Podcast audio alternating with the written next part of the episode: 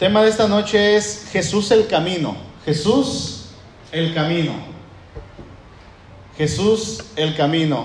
Y dice Juan 14, verso 6, Jesús le dijo, yo soy el camino y la verdad y la vida.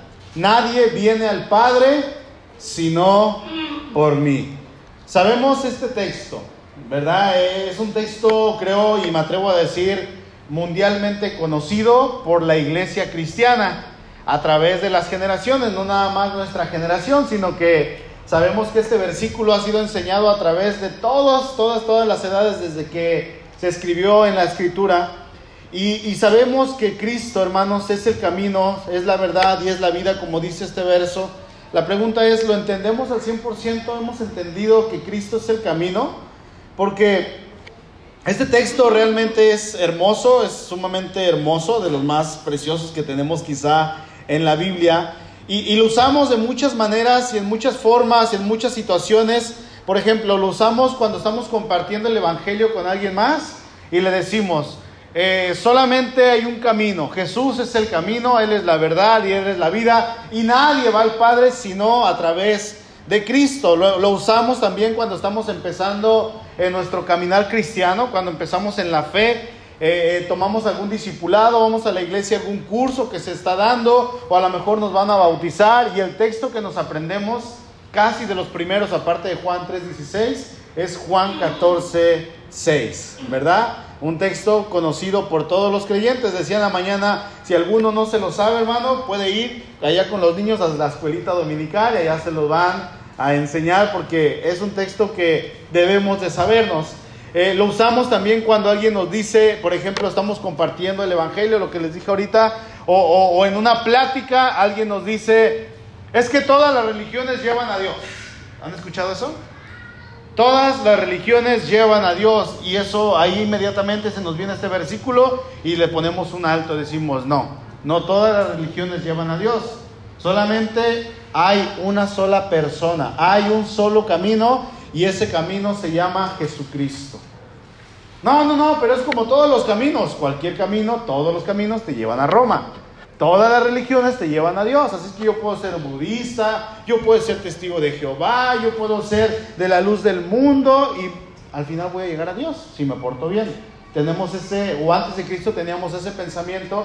Y a veces al escuchar esto y que las personas siguen eh, metidas en este pensamiento, podemos llegar a pensar incluso con cierto coraje, ¿verdad? Y decimos, es que eso no es cierto porque sabemos que solamente hay un camino. Amén. Ahora, hace algunos domingos atrás hablábamos acerca de que el Hijo de Dios debe de ser veraz en todo lo que hace y todo lo que dice, por el hecho de que nuestro Señor es veraz en todo lo que hace y en todo lo que dice. Vamos a encontrar en la escritura cuando estemos leyendo que en nuestro Señor Jesucristo Nunca, nunca se halló ninguna mentira. Sí, se han leído ahí en la Biblia y nunca van a encontrar que Jesús mintió de ninguna manera, en ningún motivo, por ninguna circunstancia. Él siempre hablaba la verdad, nunca dijo una mentira piadosa, una mentira blanca, aunque no existen.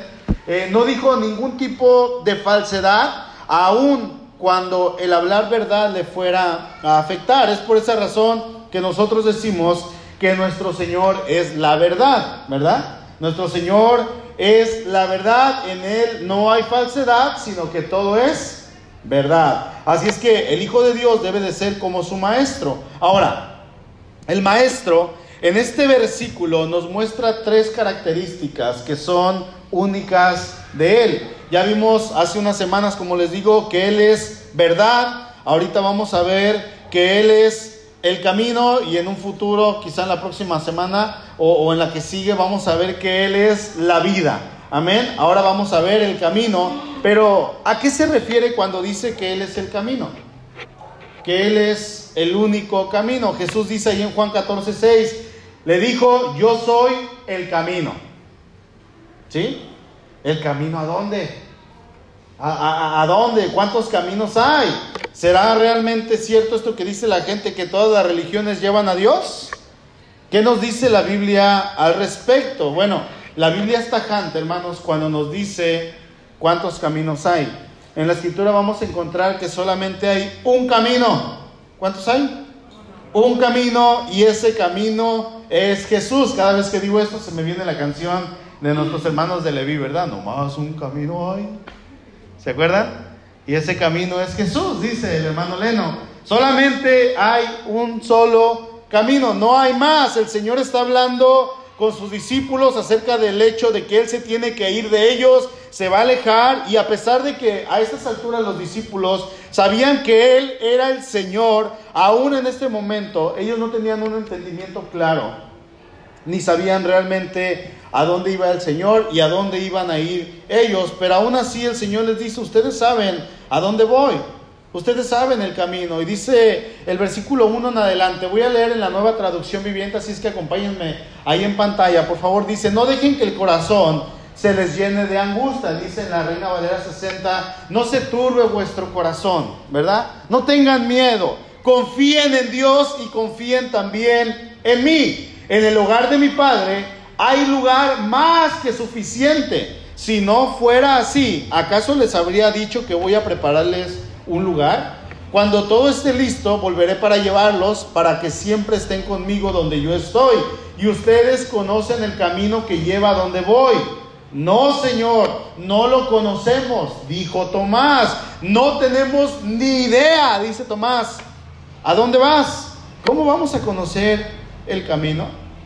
El Señor está hablando con sus discípulos, con el conocimiento absoluto, obviamente, de Él, de todas las cosas. Eh, entendiendo que ellos eh, eran ya parte de la iglesia de Cristo y que ellos como la iglesia de Cristo ahora iban a ser ciudadanos del reino de los cielos, por lo tanto ellos ya tenían una casa, una morada, un lugar seguro en el reino de Dios.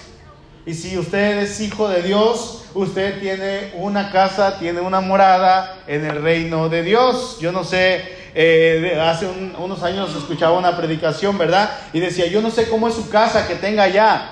Si es una mansión o es una casa grande o a lo mejor es una casita de Infonavit, donde va a pasar toda su eternidad. Lo cierto es que ya tenemos, hermanos, un lugar seguro en el Señor Jesucristo allá en el reino de los cielos. Amén. Y déjenme decirles que nuestro lugar es totalmente seguro.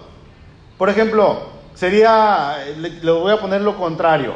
Eh, como si llega una persona con nosotros y, me dice, eh, Beto Aroni, ¿sabes qué? Te ganaste una casa y esa casa la tienes que habitar el próximo año. Amén, Señor, gloria a Dios. Y, de repente le dijera a Aroni, allá te veo, nos vemos, y se va. ¿Qué, le diría a Aroni? Oye, pero espérame, dime dónde es. ¿Qué dirección tiene? ¿Está aquí en San Vicente? ¿Está en Bahía? ¿Está en Vallarta? ¿Está en nuestro país? y la persona se va. Quiero saber cómo es. ¿Ya estaba mi nombre en la casa? ¿O no? Y la persona se fue y nunca le dijo nada, nunca iba a saber dónde iba a estar esa casa, esa mansión, esa residencia. Aaron se iba a quedar con la duda todo el tiempo, ¿dónde fue esa casa? ¿Quién me dijo? ¿Por qué a mí? ¿Pero por qué no me dio la dirección? Solo esto me pasa a mí. ¿no? Bien frustrado el Aroni porque nunca le entregaron su casa, pero se la prometieron. Bueno, déjenme decirles que con el Señor no es para nada como esto, porque resulta que en realidad Él vino a mostrarnos el camino a Dios. Él vino a mostrarnos dónde nosotros tenemos una casa. Jesús ya estaba en su última semana aquí en la tierra. Ya eran los últimos días antes de que Él fuera entregado para ser crucificado. Y de algún modo Él estaba preparando a sus discípulos para que cuando Él se fuera, ellos supieran que nuevamente, a pesar de que Él se iba a alejar de ellos, ellos iban a estar con el Señor nuevamente. ¿sí? Hasta este momento, hasta esta altura, ya habían pasado tres años de ministerio del Señor y el Señor ya les había dicho varias veces, es necesario que yo vaya a Jerusalén y que yo muera. Ellos ya lo habían escuchado varias veces. En este mismo capítulo el Señor les prometió el Espíritu Santo les dijo, el Espíritu Santo va a venir sobre ustedes, así es que yo me voy. Yo me voy y les voy a preparar un lugar para que cuando ustedes vayan allá ya estén listas sus moradas, ya esté lista su habitación donde ustedes van a pasar la eternidad. Qué bendición. Qué hermoso, qué tremenda noticia para nosotros como la iglesia de Cristo. Me voy, dice el Señor, pero no los voy a dejar huérfanos. El Padre y yo vamos a enviar al Espíritu Santo para que Él los guíe en todo tiempo, para que Él les recuerde lo que yo les he dicho y lo que yo les he enseñado, porque eh, ustedes se van a sentir solos sin mí, pero ¿saben qué? Con el Espíritu Santo no van a estar solos. Él los va a consolar, Él les va a dar paz, Él les va a dar seguridad. Y no solamente a ustedes doce discípulos, sino esta paz, esta seguridad, esta guía, esta enseñanza, este consuelo va a ser para todas las generaciones, para todo el mundo, para toda nación, para todas las edades.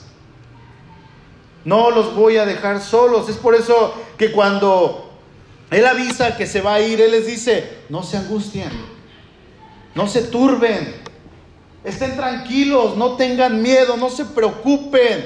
Ustedes confían en Dios, ¿no? Pues que sí, Señor, le dijeron, ¿verdad? Confíen de, de, la misma manera en mí ahora. ¿Por qué? Porque yo les voy a preparar un lugar para que estén junto a mí. Yo no miento, dice el Señor. ¿Por qué? Porque Él es verdad. Yo no miento. ¿Qué caso tendría que nuestro Señor les hubiera dicho que Él tenía un lugar preparado para ellos si no lo tenía? Pues ninguno. Hubiera mentido. ¿No? hubiera sido una mentira. Sin embargo, Él les hace la promesa de que pase lo que pase, Él les iba a dar esa morada, ¿verdad? Pero ellos tenían que estar con la mirada siempre fija en Cristo. Y es que a ellos realmente, después de que el Señor se iba a ir, iban a sobrevenirles unas pruebas terribles a sus vidas, al grado de que sus vidas propias iban a estar en peligro y ellos tenían que aprender que mientras estuvieran en esta vida, en este camino, tenían que seguir adelante, hermanos, con la mirada puesta en Cristo. Jesús les dijo, ¿saben el camino? Más adelante lo entendieron. Ah, el camino es el Señor. No, ahí ni, ni en cuenta, ¿verdad? No, no sabían. Pero más adelante lo entendieron y entendieron que tenían que tener su mirada puesta en Cristo. Dice Hebreos 12.2, puesto los ojos en Jesús. ¿En dónde tenemos que tener los ojos puestos?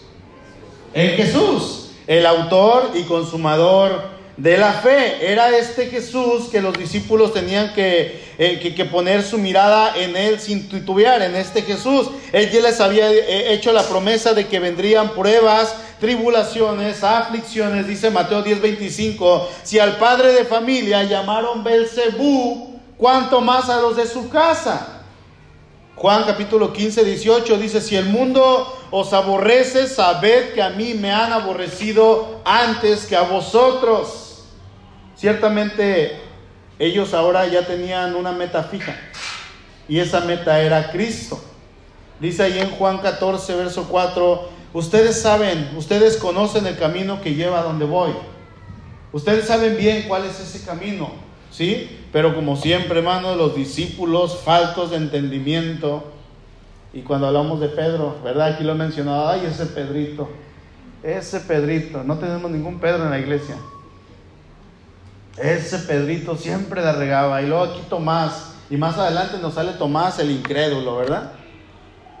Y así hablamos de los discípulos. Ay, si yo hubiera estado en ese tiempo, si yo hubiera sido, y si yo, y si yo, hermanos, hubiéramos sido peores que ellos. Se los aseguro y se los prometo y se los profetizo y se los digo y lo que quieran. Hubiéramos sido peores que ellos.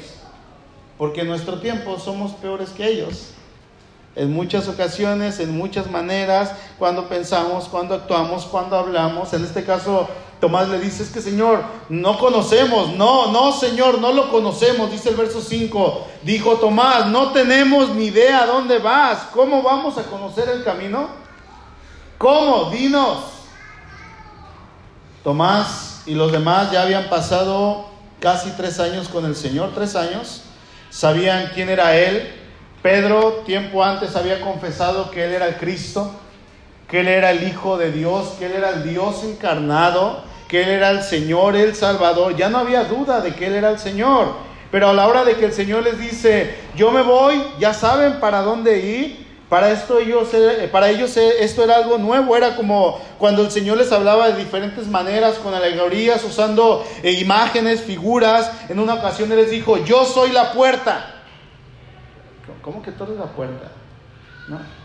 ¿Cómo? Dinos. Yo soy el pan del cielo. Yo soy el agua viva. Y él les hablaba de esta manera en las cuales él se expresaba y él estaba eh, dando a entender el cumplimiento del Antiguo Testamento, ahora ya este, en su plenitud, ahí en persona delante de ellos. Él era la revelación cumplida. Ahora les dice a los discípulos, me voy y ustedes saben el camino. Pues sí, pero pues ¿cuál camino? Quizá alguno de ellos en algún momento cuando el Señor dijo esto pensó, pero Señor, pues ¿cómo dice esto? Hemos estado caminando y, no hacia un lugar específico. Durante casi tres años hemos ido que para Jerusalén, que para Bethsaida, que para acá, que para allá. Y pues ¿cuál camino, Señor? Yo no veo algo concreto. Yo no veo hacia dónde estamos yendo. ¿A cuál camino te refieres? Y Tomás le dice, no tenemos ni idea. Le dice el Señor, ¿ustedes conocen el camino? No, no, no, Señor. Fíjense cómo dice esta versión. Dice, ustedes conocen el camino que lleva a donde voy. Y dice el verso 5, como que Tomás lo paró, así, alto. No, Señor, no lo conocemos. No tenemos ni idea a dónde vas. Estás equivocado. Imagínense Tomás diciendo eso. ¿Sí? Lo paró, lo paró de frente. Y, le dice, Tomás, no tenemos ni idea a dónde vas.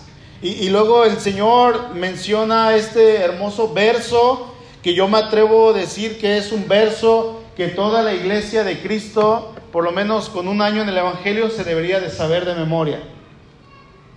Es que yo no soy bueno para memorizar versículos. Ah, pero te sabes las de la banda MS, ¿verdad?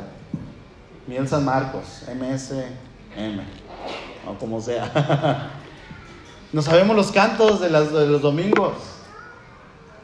Si, se sabe un canto, hermano, trae sus estrofas, sus coros, el precoro, pues se puede aprender un versículo.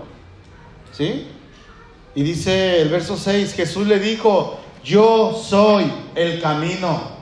Nadie viene al Padre sino por mí. Nuevamente el Señor está usando este verso, que esta frase, perdón, que solamente le pertenecía a Dios. Yo soy.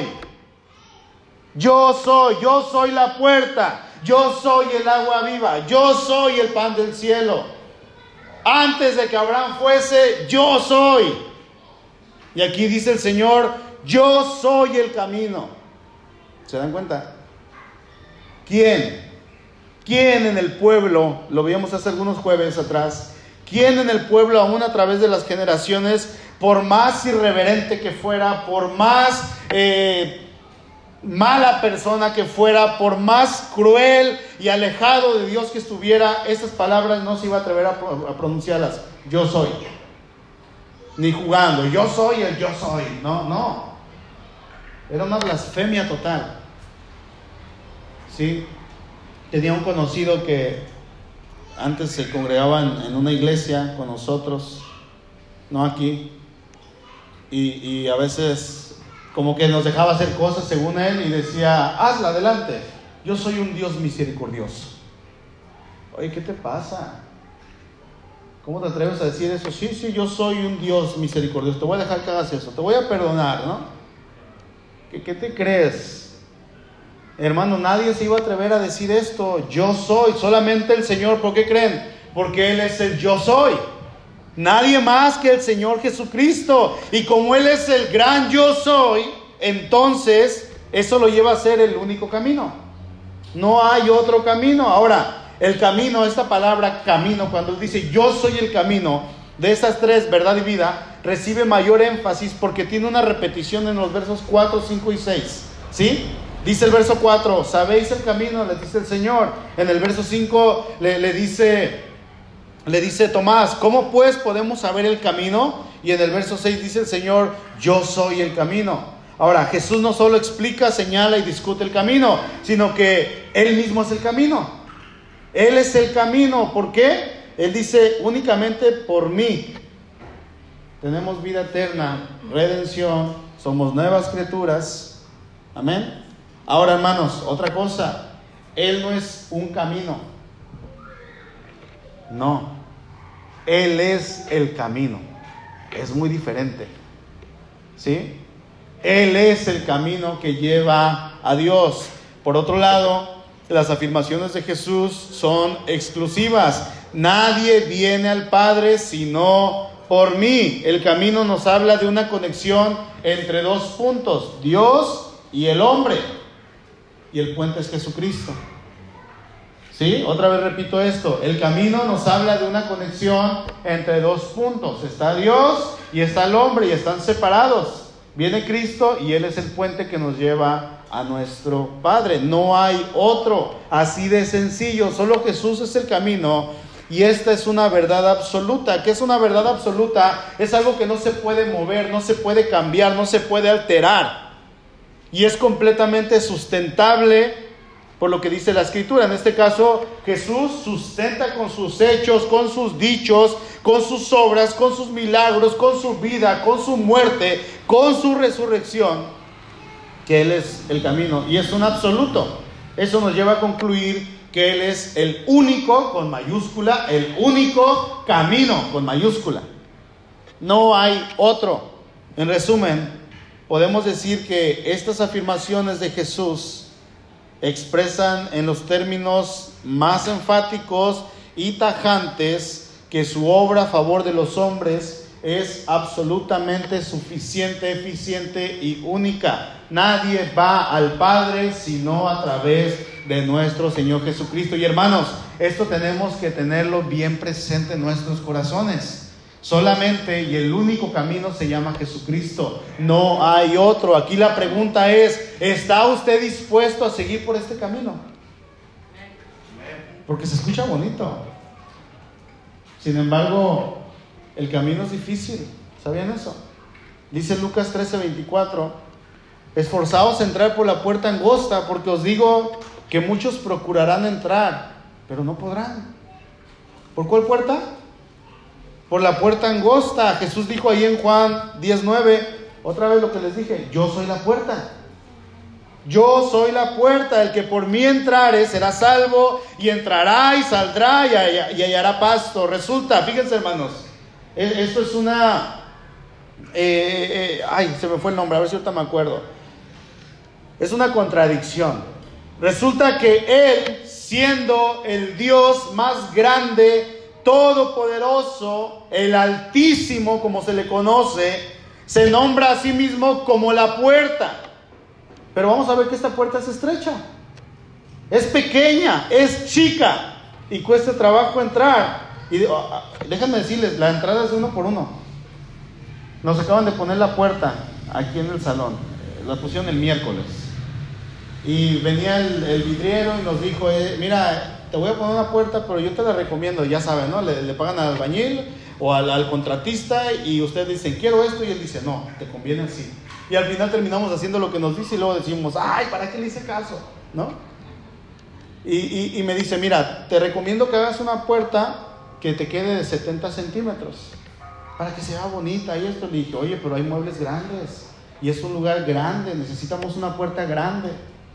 No, no, no, pero una puerta chica se vería mejor. Le dije, sí, pero no necesitamos una puerta chica, necesitamos una puerta grande. Una puerta de 70 centímetros, ni yo quepo, creo. ¿Sí? Ahora, ¿cómo íbamos a meter los mueblezones que están ahí adentro? Le dije, tenemos muebles grandes, tienes razón. Sí, cierto, me dice, una puerta grande. Bueno, la entrada a esta puerta que nos lleva a Dios es estrecha, es pequeña y la entrada es de uno por uno no pueden entrar a dos en dos. Les voy a decir por qué. Porque lamentablemente para nosotros, para nosotros, la salvación no se hereda.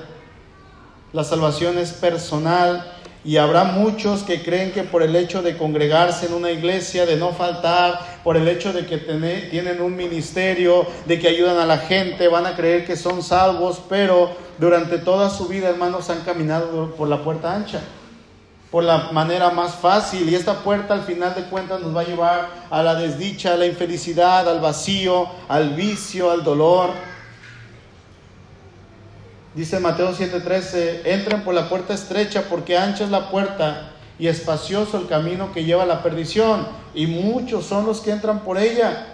La puerta ancha al parecer es la más sencilla, fácil y todo el mundo va a querer tomar esta puerta. Todo el mundo, en su mayoría, casi todas las personas van a querer pasar por el camino fácil. ¿sí? Volviendo a Lucas 13, dice que se le acercan al Señor, dice, eh, y el verso 23, y alguien le dijo, Señor, ¿son pocos los que se salvan? ¿Son pocos?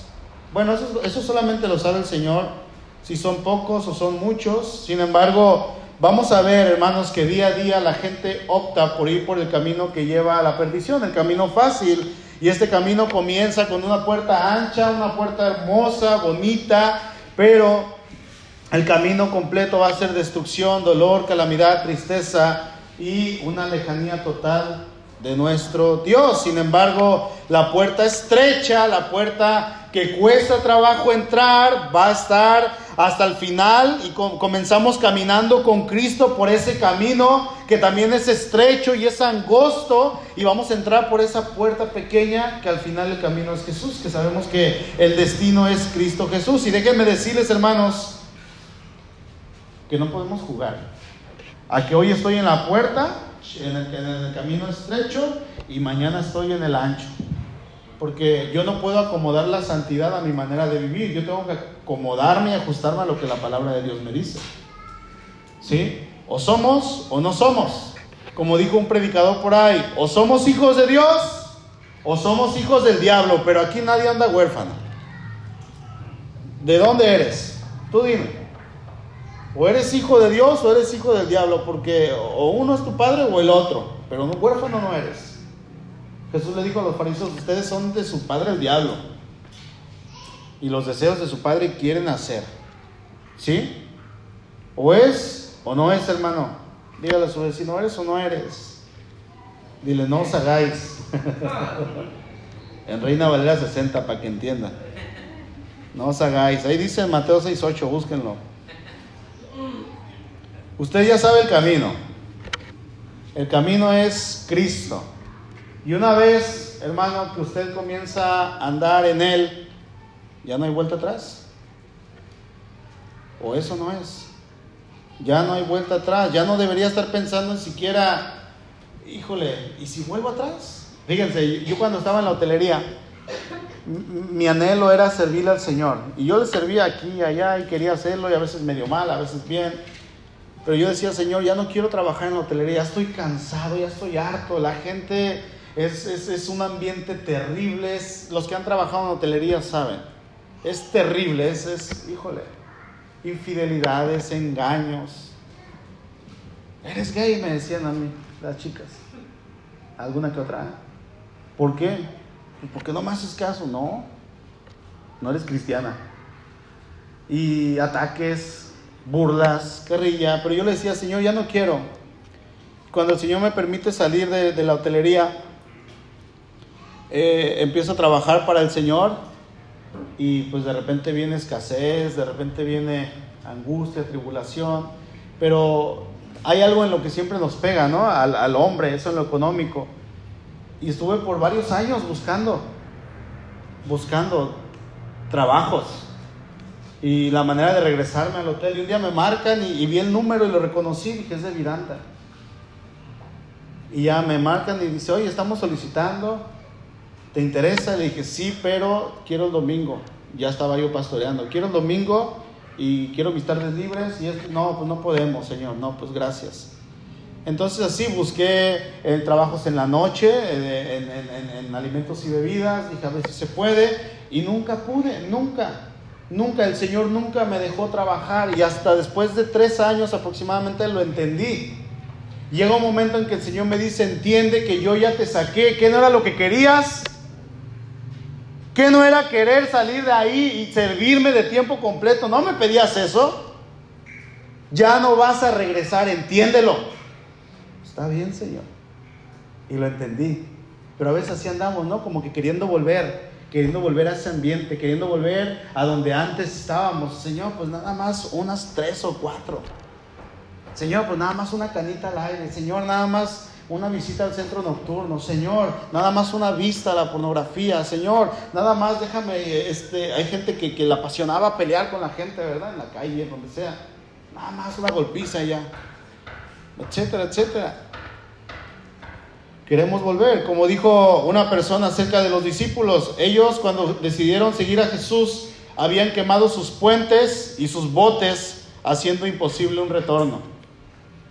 ¿Qué es lo que tienes que quemar para decir ya no vuelvo atrás? ¿Está dispuesto, hermano, a pagar el costo de seguir a Cristo durante toda su vida, está dispuesto a seguir por este camino porque déjeme decirle que probablemente la venida de nuestro Señor, ahora sí, ahora siempre decimos esto, ¿verdad? Y así lo vamos a seguir diciendo hasta que Él venga, pero hermano, ya está muy cerca, Cristo está cerca. El Señor viene. Miramos en las noticias y cada vez se acerca más el Señor.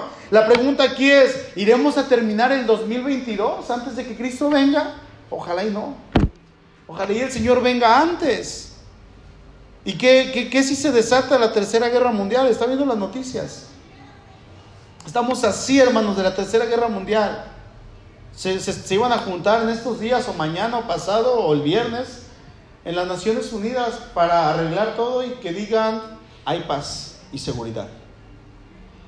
¿Saben qué significa eso? Cuando digan paz y seguridad, el Señor está aquí. Pero si hay una guerra, ¿nos va a afectar? Por supuesto que sí, hermanos. ¿Qué es lo que va a pasar con la iglesia? Déjeme decirle que sea lo que venga. Usted y yo somos llamados a caminar por el único camino y no hay más que uno solo. No son varios caminos. Está caminando día a día por este camino. Realmente usted está tomando la decisión de caminar en Cristo porque déjeme decirle que el caminar a diario por este camino significa el tomar su cruz y seguirle. Esto significa morir a uno mismo. ¿Y qué, qué, trabajo cuesta morir a uno mismo?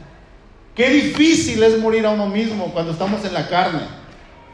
Morir a los pensamientos malos y pecaminosos morir a la inmoralidad sexual, a la pornografía, a los vicios, a los gritos, a la ira, al pecado. Decía ayer el hermano Héctor en la, en la cena de matrimonios, antes yo era un macho, era un machista. Y yo decía, aquí mis chicharrones truenan. Y, luego dijo algo que nos avergonzó a todos los varones. No me importa que me llamen mandilón, dijo. Ay, no digas eso, hermano.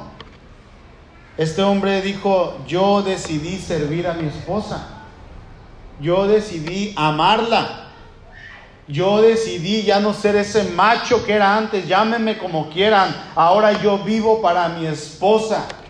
Ahora yo vivo sirviéndola. Qué difícil es eso. Y dijimos, hermanos, ahí en su cuadrito que les dimos, póngale te amo a su esposa. Y hubo varios que hicieron así, ay, no, no, nunca se lo he dicho. Yo nomás le digo vieja, gorda, de cariño. Pero de verdad, hermano, se, se, vio un dolor, se vio un trabajo a la hora de decirle, hermano, póngale te amo a tu esposa, ándale, pone ahí porque no estamos acostumbrados. Qué difícil es caminar a veces por este camino. Sí, yo soy cristiano. Bueno, hermano, toma tu cruz y síguele, pero cumple lo que dice la escritura. Eso es seguirle. La pregunta es, ¿estás dispuesto a hacerlo? Porque va a venir duda, va a venir aflicción, va a venir desánimo, va a venir el pensamiento de querer desistir de la fe y decirle a Dios, Señor, estoy cansado. Y sabes que Dios es pesado ser tu hijo. Bueno, en esos momentos tenemos que hacer la pregunta, ¿realmente conozco el camino hacia Dios? Bueno, usted dése la respuesta a sí mismo, dígase, el camino es Jesucristo y yo estoy caminando por ese camino. Y sí, hermano, va a ser atacado, va a ser calumniado, pero Él es el camino. Y porque Él es el camino, al mismo tiempo Él es Dios y es hombre. Y cuando nosotros unimos nuestras vidas, a la de Él nos unimos con Dios. ¿Sabía eso? Por ser el camino, Él es nuestra senda al Padre. Qué bendición tenemos en conocer a Cristo, hermano. Termino con esto. Déjeme decirle que estamos en un tiempo difícil. Y al parecer el cristianismo cada vez y cada día para muchos es solamente una religión. Eso es lo que piensan de nosotros, de los cristianos. Esa bola de locos, esa bola de ignorantes. Sin embargo, usted y yo nunca tenemos que olvidar que cuando más difícil sea soportar la injusticia en este mundo, cuanto más difícil sea caminar con Cristo, cuanto más difícil sea soportar las calumnias, las burlas, cuanto más difícil sea morir a su carne, sea amar a su esposa, hermana, amar a su esposo, amar a sus hijos, bendecirlos, amar al enemigo, al que le da una cachetada o al que lo apuñala por la espalda. Recuerde que usted está caminando con Cristo. Recuerde que usted está en este camino, recuerde que usted es hijo de Dios, recuerde que Él le ha dado su espíritu y Él va con usted. Y va a venir cualquier cosa, va a venir cualquier aflicción, pero Dios está con usted, Dios está ahí. Y Él es el que le capacita para hacer lo que a usted humanamente es imposible hacer. ¿Sí? ¿Sabe qué es lo que es imposible hacer humanamente? Permanecer en el camino.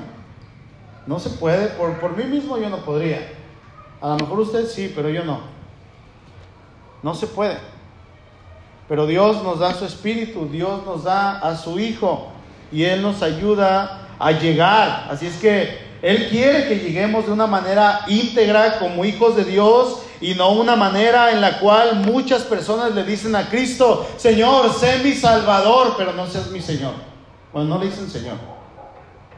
Dios, Cristo, sé mi Salvador, pero no quiero que seas mi Señor. Solamente sálvame, pero no quiero someterme, no quiero yo estar viviendo, yo no quiero tomar mi cruz y servirte todos los días, seguirte, no, eso para mí no. Tengo muchas prioridades antes que tú. Permanecer en el camino es difícil. Cuando decimos, sé tú mi Salvador, pero no seas mi Señor, eso hace toda la diferencia. Y eso es lo que casi toda la iglesia en todo el mundo, en todas las edades ha hecho. ¿Sí? Hermano, yo quiero invitarle a que camine por el camino, el camino con mayúscula, de una manera con la frente en alto, como un hijo de Dios que ha sido salvado, que ha sido regenerado por Él y camine usted, sí, cayendo en ocasiones, pero va a saber que se va a levantar en el nombre del Señor y vuelva a, los pies de Cristo y dígale, Señor, yo quiero caminar contigo, yo no quiero caminar como camina todo el mundo. Yo no quiero caminar como camina casi toda la iglesia, yo quiero consagrarme a ti de verdad. ¿Sí? Ahora, si usted viene a esta iglesia hoy por primera vez, segunda, tercera, a lo mejor tiene muchos años en la iglesia y Cristo no es su Señor, déjeme decirle que hoy usted puede hacer de Cristo su Señor.